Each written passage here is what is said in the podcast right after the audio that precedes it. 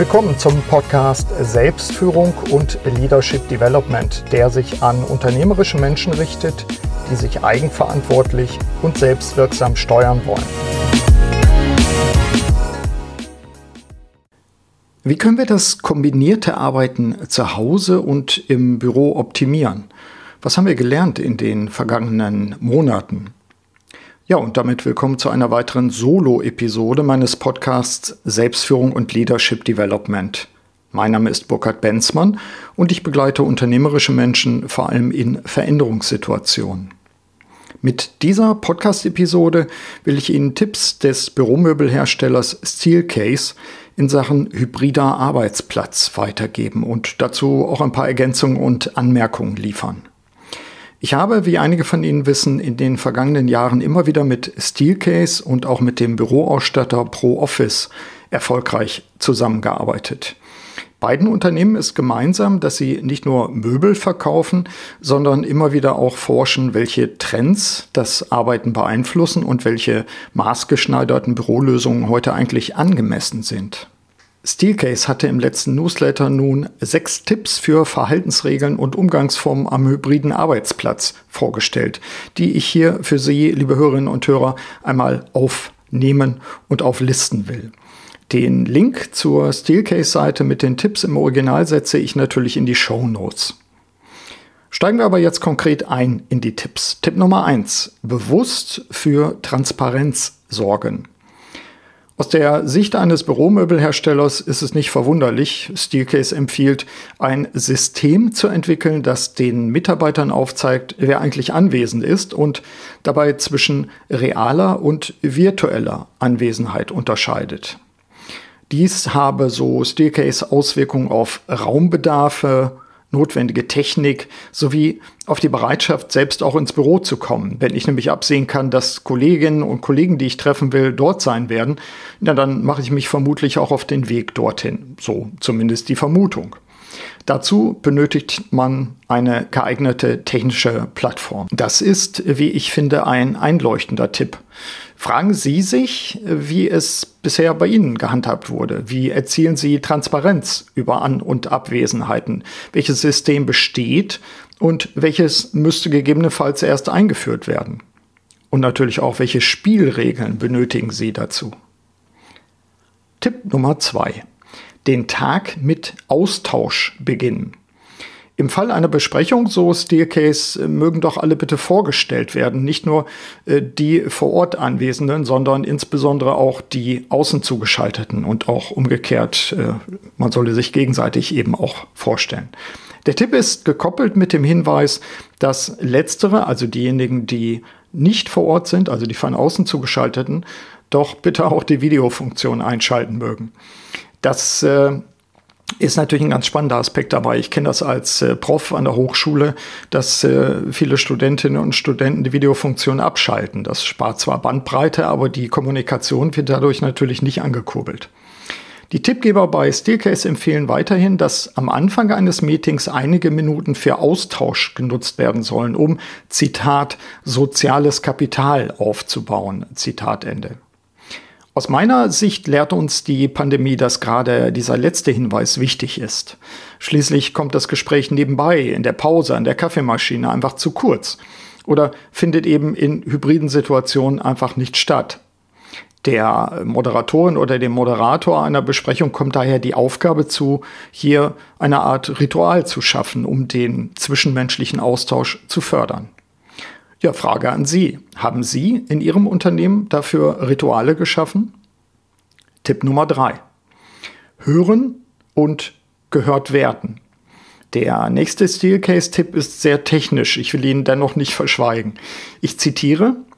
Es sollte deutlich erkennbar sein, wo im Raum Mikrofone angebracht sind, damit zugeschaltete Teilnehmer hören können, was gesagt wird, egal wer spricht, und selbst hörbar sind bitten Sie die Teilnehmer darauf zu achten, keine Geräusche zu machen, die das Zuhören erschweren. Klammer auf, tippen, knirschende Geräusche, Nebengespräche, Klammer zu.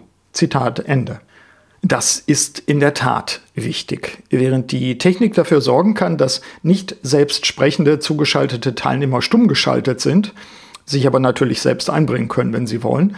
So kann es sehr nerven, das kann ich aus eigener Erfahrung sagen, wenn die scheinbar unvermeidlichen Nebengespräche und das verstohlene Tippen auf dem Smartphone an alle externen übertragen werden.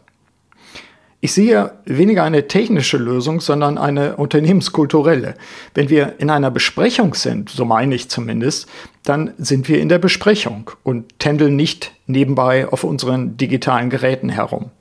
Hierzu braucht es gemeinsam entwickelte und gemeinsam kontrollierte Spielregeln. Auch hier die Frage, wie steht es dazu in Ihrem Unternehmen? Tipp Nummer 4. Sehen und sichtbar sein. Auch der vierte Tipp ist auf den ersten Blick eher technischer Art. Steelcase empfiehlt, ich zitiere wieder, einen Mitarbeiter vor Ort zu bestimmen, der darauf achtet, wie die zugeschalteten Teilnehmer das Geschehen erleben. Soll die Kamera geschwenkt werden? Sind die Inhalte gut sichtbar? Ist es notwendig, eine Nahaufnahme der Inhalte auf dem Whiteboard an die zugeschalteten Teilnehmer zu verschicken? Zitat Ende. Ich will diesen Tipp unterstreichen und erweitern. Wenn ich zum Beispiel mit zahlreichen Studenten in einem Zoom-Call bin, dann brauche ich im Hintergrund einen Support. Das sind bei uns an der Hochschule dankenswerterweise sehr engagierte Mitarbeiterinnen und Mitarbeiter, die mir einfach den Rücken frei halten, sodass ich mich auf die Inhalte konzentrieren kann. Wie organisieren Sie diesen Moderationsaspekt in Ihrem Unternehmen? Tipp Nummer 5 bewusste Pausen einplanen. Wir haben vor allem in den vergangenen Monaten sicher alle erlebt, wie ermüdend ausufernde Videokonferenzen sein können. Ich weiß von einem Unternehmer aus dem Automobilbereich, dass die Konzerne Marathons angesetzt hatten, die über den ganzen Tag gingen. Ein Rezept für Desaster. Steelcase rät regelmäßig Pausen zu machen, die externen Teilnehmer bewusst zur Mitarbeit aufzufordern und Vorgaben zu entwickeln. In Ergänzung dazu, wir haben gelernt, dass Videokonferenzen sehr gut und bewusst moderiert werden können und müssen und dass dies wesentlich anspruchsvoller ist als ein Standard-Meeting vor Ort. Pausen einzubauen ist ein Aspekt. Ich empfehle, das ist auch ein Tipp unserer Kollegin Anja Termölln, zusätzlich bewegte Einheiten einzubauen, um die Leute aufzulockern. Also kleine Übungen, um aufzustehen. Äh, wir schalten Anja in solchen Fällen einfach mal zu und dann arbeitet sie zehn Minuten mit der Gruppe und danach sind die auch wieder fit. Frage an Sie. Wie sorgen Sie in Ihrem Unternehmen dafür, dass die Aufmerksamkeit hoch bleibt oder wiederhergestellt wird? Bauen Sie in solche Meetings immer wieder bewusst Erholungs- und Abkoppelungsphasen ein? Tipp Nummer 6, abrundend. Nächste Schritte deutlich kommunizieren. Der nächste und abschließende Tipp kommt mir persönlich sehr entgegen und ich fühle mich bestätigt. Die Tippgeber von Steelcase raten dazu, innerhalb des Meetings, vermutlich zumeist am Ende, klar zu definieren, was die nächsten Schritte sind und abzusichern, dass das bei allen Teilnehmerinnen und Teilnehmern ankommt. Das klingt jetzt erstmal vielleicht ein bisschen pädagogisch, aber ich habe die Erfahrung in den vergangenen 30 Jahren gemacht, äh, als Moderator, als Moderatorin tun sie gut daran, ganz zum Schluss nochmal wirklich sicherzustellen, dass alle verstanden haben, wer macht eigentlich was bis wann. Und gegebenenfalls auch mit wem und mit welcher Unterstützung. Ja, was fehlt äh, gegebenenfalls bei diesen sechs Tipps?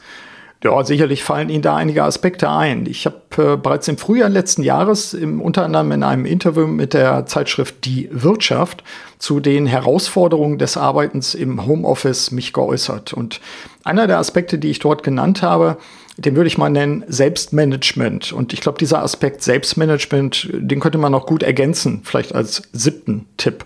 Also die Frage, was tun Sie für sich selbst, um hellwach und topfit in ein hybrides Meeting zu gehen. Als Teilnehmerin oder Teilnehmer sollte man die Agenda kennen. Ich sollte meine eigenen Punkte und Ziele gut vorbereitet haben. Ich sollte mich ausreichend mit Wasser und Snacks versorgen und eigene Methoden der Mitschrift zum Beispiel eingeübt haben. Ich finde speziell für Führungskräfte gilt die Empfehlung, sich selbst zu checken. Sind sie eine Chefin oder ein Chef, der oder die äh, eigentlich grundsätzlich skeptisch sind, dass man Mitarbeitern Selbstorganisation und eigenbestimmtes Arbeiten zutrauen sollte?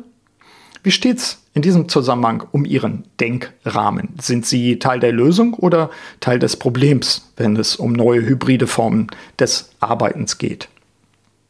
Soweit meine heutige kompakte Podcast-Solo-Episode.